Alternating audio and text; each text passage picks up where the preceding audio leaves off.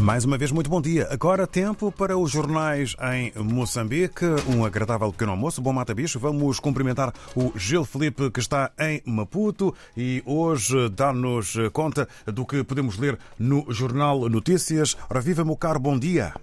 David Joshua, muito bom dia. Bom dia que se estende aos ouvintes da RDP África, aos leitores do Jornal Notícias que nos ouvem quarta-feira.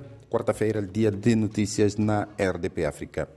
Governo expõe oportunidades de Impandancu à Banca Nacional. É o tema a abrir a nossa edição de hoje, que dá conta que foi ontem, através do encontro promovido pelo Gabinete de Implementação do Projeto Hidroelétrico de Impandancua, para apresentar aos banqueiros nacionais as possibilidades que se abrem neste plano do governo moçambicano de construir naquele ponto da província de Tete uma central de produção de energia elétrica com potencial para gerar 1.500 megawatts. Serão também construídas infraestruturas associadas para o transporte dessa energia. Pandancua está situada a 60 km jusante de Caurabás, cuja hidrelétrica produz cerca de 2.000 megawatts e é a maior em Moçambique.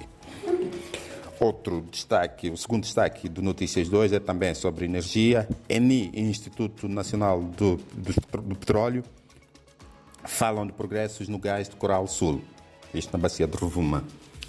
Aprovada a estratégia de combate ao branqueamento de capitais e mais de 8 mil cidadãos em exames extraordinários da 12ª classe. Nas breves, a Assembleia Municipal de Maputo reúne-se em sessão extraordinária Instituto Nacional das Comunicações debate segurança e resiliência no setor. Chamadas, chamadas títulos das interiores à primeira página, títulos das interiores e também suplemento econômico, notícias quarta-feira atrás, suplemento econômico, linha férrea para Mocopa, vital para o porto de Quilimane, é, está aqui do suplemento Economia e Negócios.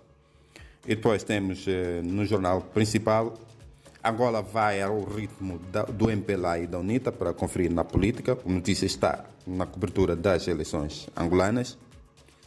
Moçambique recebe africano de boxe, isto no desporto. Vamos às interiores, começamos pela cultura, traz uma reportagem sobre o Festival de Nhau.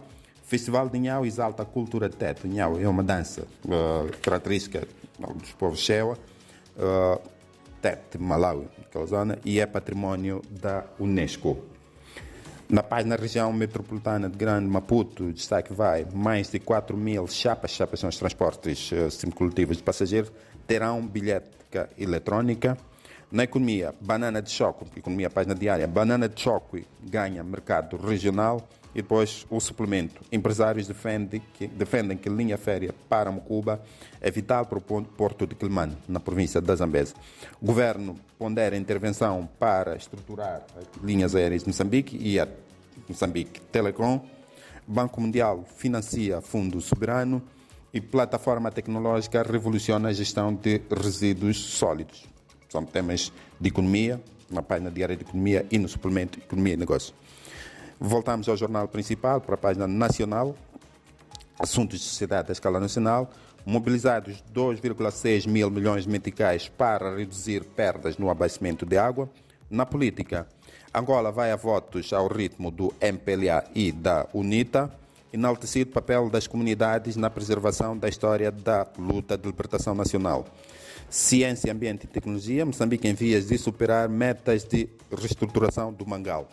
Fechamos com o desporto. Judocas nacionais em ação no Campeonato do Mundo. Moçambique recebe em setembro o Campeonato Africano de Boxe e na qualificação, futebol, qualificação para o cano interno, entusiasmo na preparação do ataque aos malauianos. Moçambique vai jogar com o Malawi a derradeira eliminatória de acesso à competição Argélia 2023. David Joshua, ouvintes e leitores, foram destaques do Notícia 2. Muito bom dia e até quarta-feira.